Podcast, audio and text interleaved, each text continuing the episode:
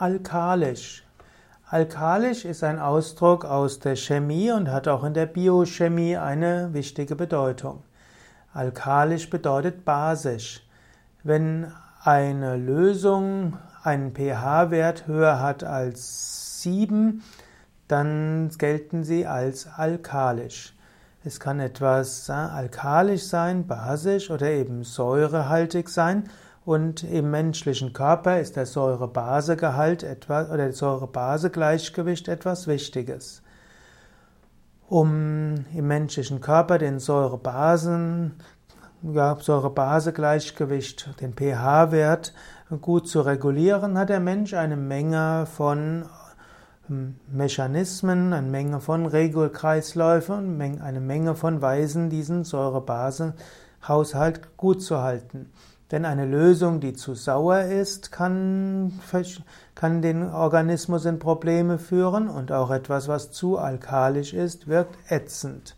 Daher der richtige Säure-Base-Gehalt ist wichtig.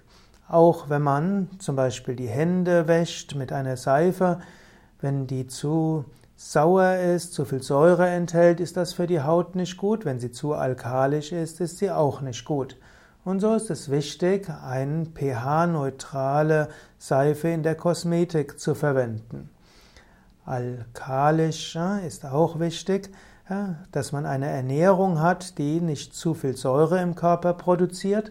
Und so ist eine Ernährung mit viel Gemüse, mit viel Salaten und Vollkornprodukten hilfreich, dass der Körper nicht zu sehr damit beschäftigt ist, Säure abzubauen, sondern dass allein schon durch die Nahrung genügend Base dem Körper zugeführt wird.